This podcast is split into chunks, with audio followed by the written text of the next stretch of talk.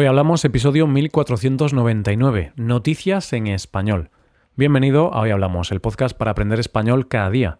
¿Quieres llevar tu español al siguiente nivel? ¿Quieres mejorar tu gramática y enriquecer tu vocabulario?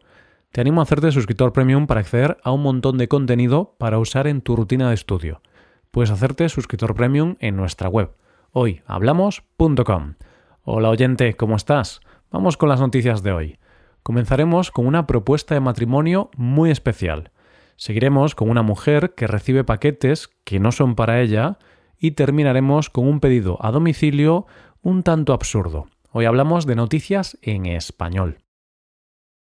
Hay veces que pienso que esta lucha entre humanos, por ser los más originales del mundo, se nos está yendo de las manos. Cosas que a priori son sencillas, la gente las piensa de más y le da mil vueltas para intentar ser originales. Supongo que muchas veces lo hacen con la intención de volverse virales en las redes sociales. Y como ejemplo de esto, nuestra primera noticia de hoy. Nuestro protagonista de esta primera noticia se llama Yasushi Takahashi y estaba buscando una manera original de declarar su amor a su pareja y proponerle matrimonio. Esto de pedir matrimonio es el ejemplo más claro de que la gente piensa demasiado y busca maneras cada vez más locas de pedir matrimonio. Nuestro protagonista no fue menos y pensó que tenía que hacer algo diferente, algo grande, y así lo hizo. Antes de seguir, te tengo que contar que Yasushi es un artista del arte GPS y en su catálogo tiene más de mil obras. ¿Qué es el arte GPS? Para hacer estas obras de arte, básicamente tienes que hacer muchos kilómetros y tener una aplicación de rastreo de movimientos en tiempo real.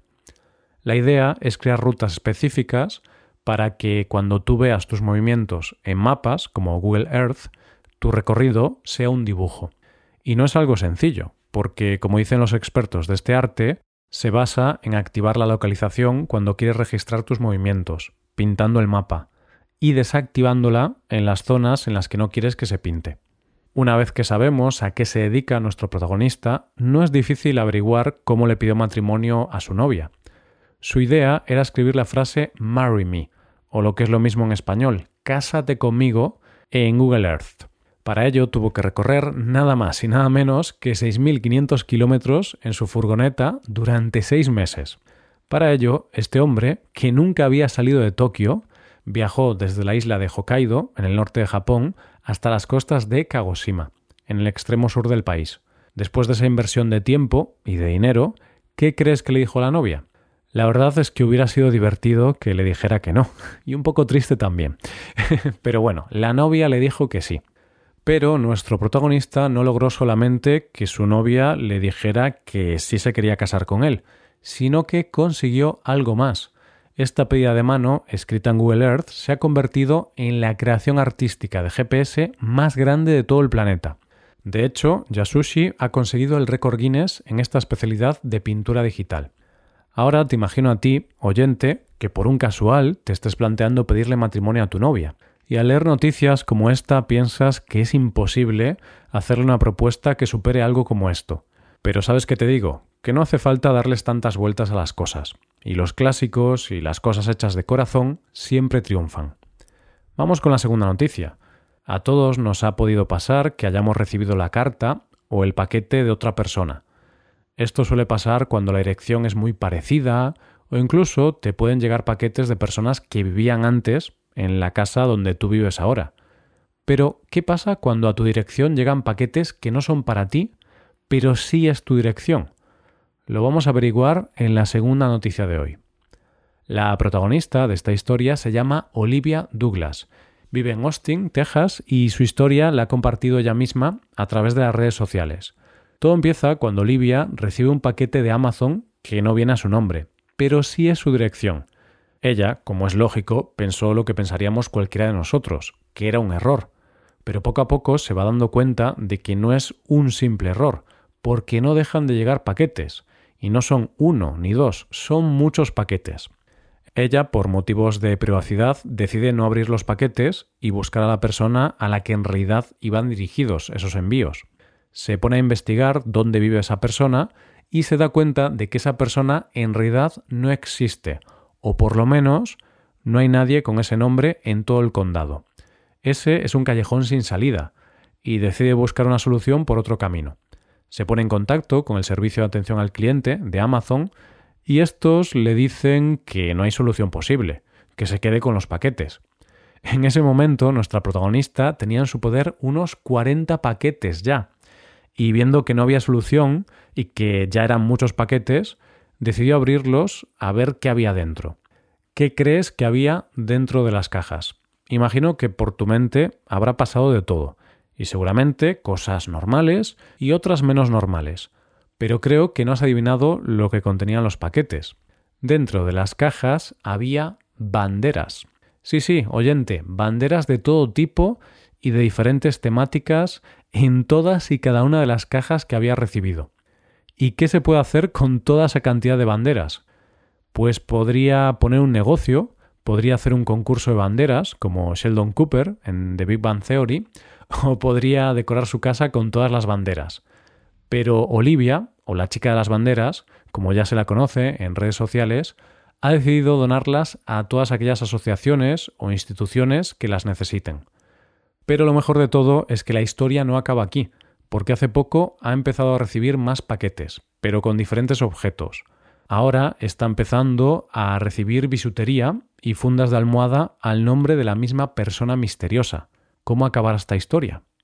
Llegamos a la última noticia de hoy. Hay dos cosas que son ciertas. Por un lado, existe gente con mucho tiempo libre y que se aburre mucho. Y por otro lado, las opciones de pedir comida a domicilio a veces son tan amplias y variadas que resulta sorprendente. La mezcla de estas dos cosas ha creado la última noticia de hoy, que ya te adelanto que roza el absurdo. Nuestro protagonista se llama Rob y ha compartido su historia a través de Twitter. La pregunta que se hizo Rob fue, pidiendo una hamburguesa de nada a McDonald's, ¿lo cancelarán? ¿Entregarán una bolsa vacía? Estoy probando esto para que tú no tengas que hacerlo. Yo pienso, gracias Rob, no podía vivir con esta duda. Bien, pues la historia es que Rob pidió una cheeseburger. A la hora de hacer el pedido te permiten añadir o quitar ingredientes y él decidió quitarle absolutamente todos los ingredientes. Es decir, sin mostaza, sin ketchup, sin cebolla, sin pepinillo, sin queso, sin carne, sin sal y sin pan. Literalmente pidió nada. Bueno, pues después de hacer el pedido le cobraron 1,89 dólares más los gastos de envío, en total 9 dólares. Como dice él, esta es la cosa más estúpida en la que he gastado 9 dólares. es cierto que después de pagar recibió un mensaje de la aplicación que decía, el restaurante está confundido por lo que quieres en tu pedido. Rob decidió no contestar para ver qué pasaba, y de esta manera su pedido siguió adelante. Él quería saber qué le iban a entregar. Llegó el repartidor y le hizo entrega de su pedido. ¿Qué había en su pedido? Exactamente lo que había pedido. Nada. Había recibido una bolsa, dentro el envoltorio donde iría su hamburguesa, pero no había nada dentro del envoltorio, y también el ticket. Por último, Rob le dio una propina de 6 dólares al repartidor y así es como gastó un total de 15 dólares en una hamburguesa fantasma. Como dijo él mismo, efectivamente pagué 15 dólares por una ausencia de hamburguesa. El capitalismo es muy salvaje. Cuando compartió esta historia en redes sociales, mucha gente le preguntó por qué había hecho algo tan estúpido. Porque seamos sinceros, no tiene sentido hacer ese pedido. Él se defendió diciendo, mi McDonald's local paga a su personal 15 dólares por hora. Estoy siendo un creador de empleo. También salvé la vida de una vaca al pedir un McNada en lugar de una hamburguesa. no sé si este hombre es un visionario, un altruista o simplemente una persona con mucho tiempo libre y con mucha imaginación. Lo que me gustaría saber es qué pensaron los trabajadores del McDonald's cuando decidieron entregar una hamburguesa fantasma. Este es el claro ejemplo del famoso eslogan publicitario que dice, el cliente siempre tiene la razón, porque el restaurante recibió un pedido bastante absurdo, pero decidieron entregarlo porque el cliente siempre tiene la razón. Y esto es todo por hoy, ya llegamos al final del episodio. Antes de acabar, recuerda que puedes utilizar este podcast en tu rutina de aprendizaje, usando las transcripciones, explicaciones y ejercicios que ofrecemos en nuestra web. Para ver ese contenido tienes que hacerte suscriptor premium en hoyhablamos.com.